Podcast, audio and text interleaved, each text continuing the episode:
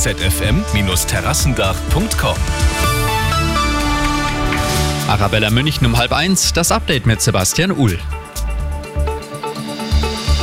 Da wurde es kurz laut um kurz nach elf. Der bundesweite Warntag hat vielleicht auch bei Ihnen das Handy klingeln lassen. Wir haben bei uns in der Redaktion den Arabella München Test gemacht. Das Fazit, geklingelt haben alle Handys, manche aber verspätet. In der Ukraine hat es erneut heftige Raketenangriffe gegeben. In zahlreichen Städten gab es in der Nacht Explosionen. Teilweise fiel der Strom aus, darunter auch in der Hauptstadt Kiew. Hauptziel war offenbar wieder kritische Infrastruktur.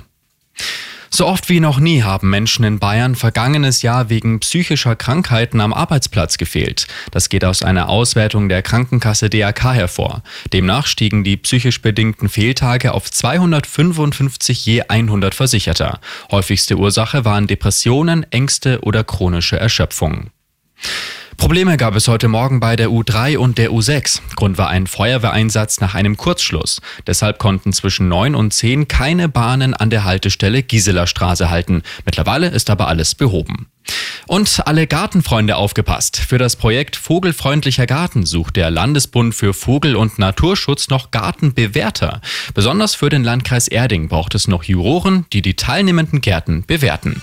Immer gut informiert, mehr Nachrichten für München und die Region wieder um eins. Und jetzt der zuverlässige Verkehrsservice mit Stefan Hempel.